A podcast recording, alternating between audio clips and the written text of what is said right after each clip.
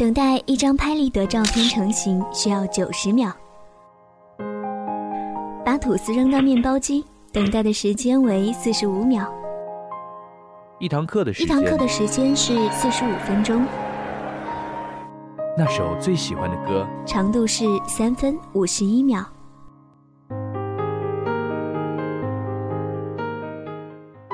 威廉·福克纳说：“倘使过去没有逝去，生命的每一段时光，那么就不是过去。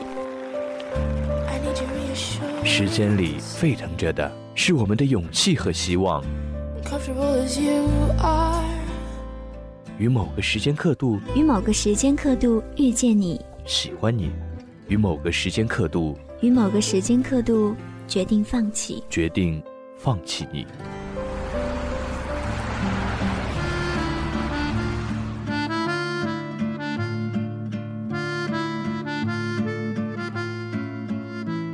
所有的瞬间，刻在时间的年轮里，无法磨灭，是人生最美好的纪念。时光刻度，把时间刻在声音里。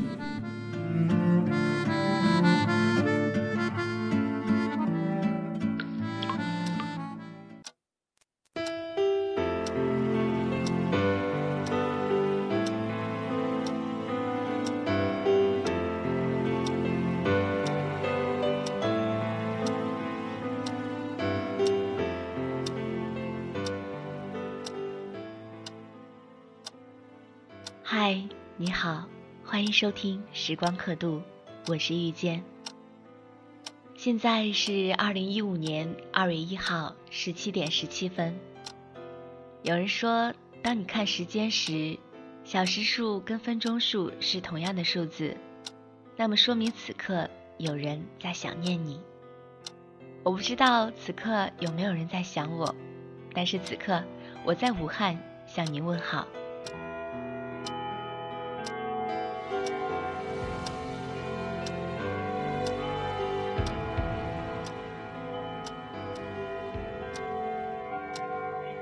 二零一五年的第一个月就这么飞快的过去了。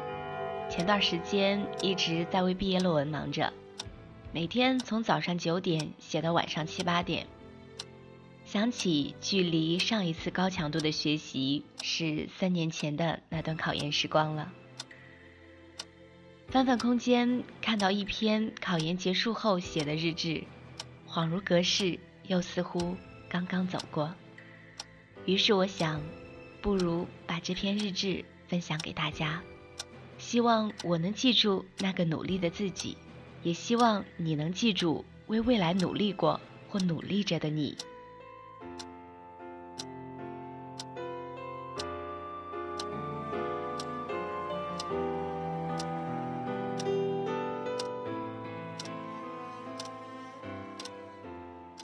现在是二零一二年一月十八号。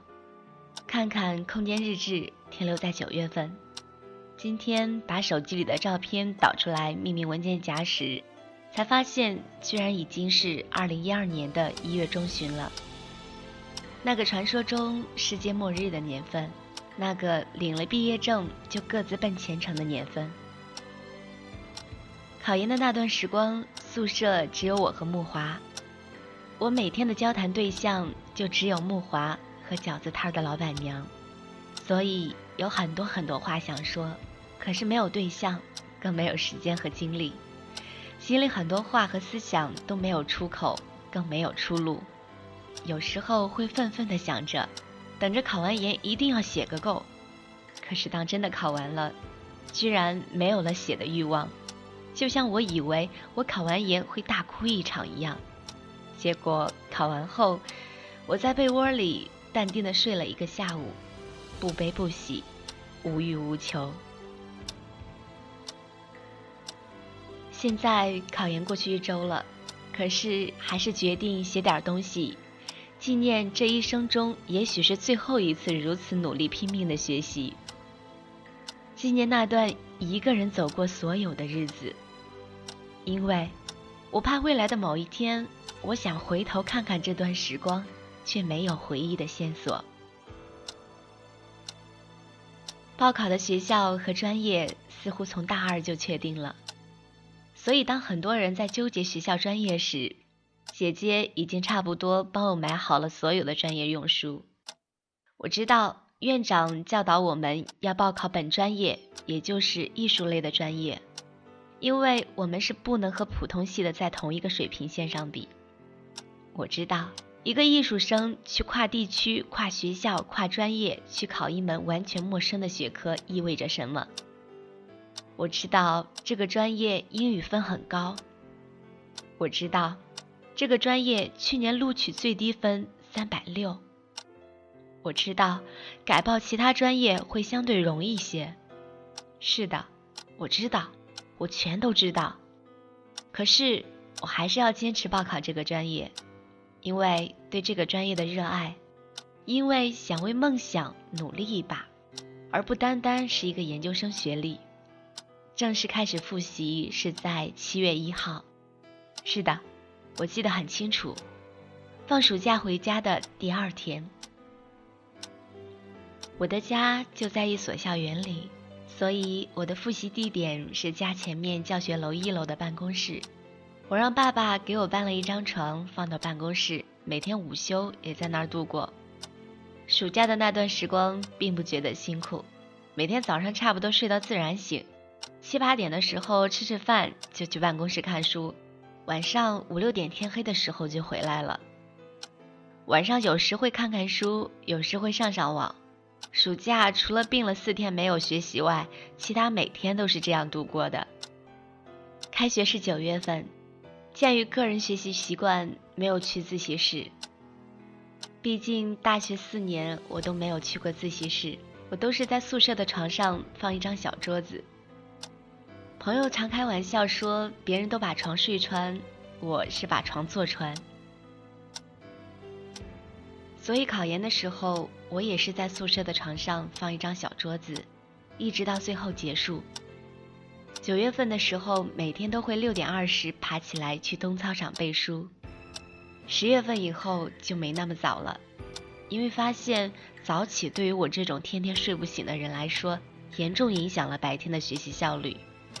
于是就七八点起床，起床洗漱完毕，吃点提前准备好的面包、饼干之类的，就开始了一天的学习。中午午饭的时候，我常常会避开高峰期，一两点才去吃饭。晚上往后推，就到了六七点、七八点了。考研的时候只穿了两件外套，暖和的时候是稍厚的褂子，冷的时候是大衣。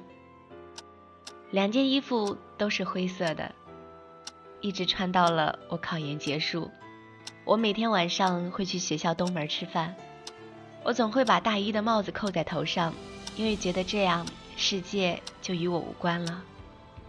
我低着头出门再回去，常常会看着路灯下拉长的身影，有些心疼那个孤单的影子，却告诉自己马上就过去了。人的一生。吃苦是守恒的。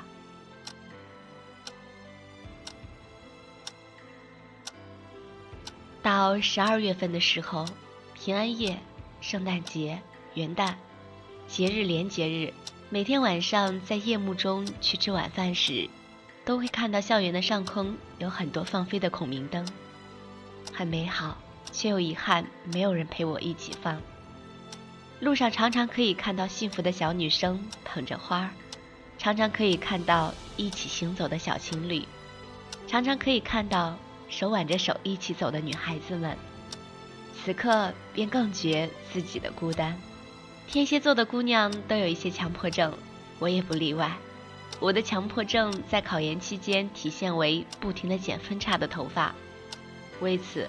我不得不在每次学习前用各种皮筋卡子把头发挽到眼睛看不到的地方。曾经一度还烦恼这个事儿，可是后来在网上看到有些同学说自己的强迫症是抠手指头，顿时就安慰了许多。还好不是抠手指头，否则我就要把自己的两只手给绑起来了。我的考研是分一天半进行的，考研的第一天晚上。无意间把脚弄抽筋了，我没有在意。谁知道第二天一起床，整个右脚都不能着地。我被木华扶着到了车上，考完瘸着腿回到了学校。那种锥心的痛，让我以为我这辈子都要落下残疾了。晚上和同学一起去看电影的时候，也是瘸着去的。谁知道非常神奇的是，第二天早上收拾东西的时候，居然神奇的好了。姐姐说，大概是因为我考试的时候全身细胞都很紧张的原因。考完到现在已经一周了，我也没敢对答案。平生第一次大考不去对答案。四六级不论考多烂，我都会去对答案。而考研，是我不够坚强，去面对复习了大半年依旧鲜血淋漓的错题。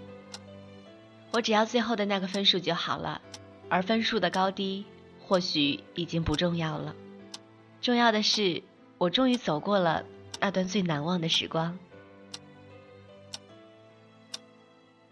我会记得那段时光，一个人去吃饭。一个人去洗澡，一个人去完成所有的事。我会记得那段时光，每晚十二点前不敢入睡，每天早上醒来就开始回忆知识点的诚惶诚恐。我会记得那段时光，累了痛了不敢哭，没有时间哭，或者流了眼泪一个人擦干继续看书的坚定。我会记得那段时光，一天用完一根笔芯。做了无数的笔记，埋头灯下的姿势。我会记得那段时光，看着镜子里红红的眼睛，却一点都不敢心疼自己的日子。最后，要感谢很多很多的家人朋友们，你们的鼓励和关心，是我考研路上，乃至以后的人生路上不断前行的动力。有你们，我很幸福。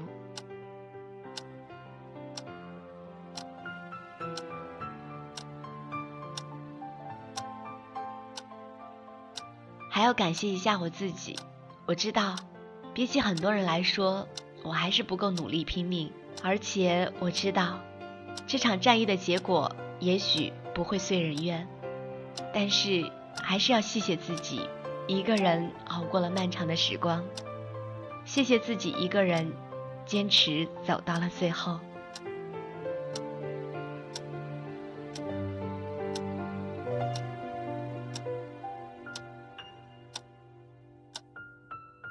读完这篇日志，突然真的很想谢谢当初那个自己。虽然最后的考研结果并没有想象中的那么满意，没有考到报的第一志愿，但是还算幸运，调剂到了另一所学校。虽然不是当初自己想学的专业，可是我依然很庆幸自己能够多拥有这三年的读书时光。现在的我。刚刚忙完毕业论文的初稿，可以享受一个假期的时光，然后准备找一份喜欢的工作，开始人生的新旅程了。我会好好的生活，因为我想对得起以往日子里每一个努力积极生活的自己。最讨厌要下不下的雨，可惜未来总是扑朔迷离。如果摔得越痛，才越会飞行。快把我丢向最高的天空里。不喜欢。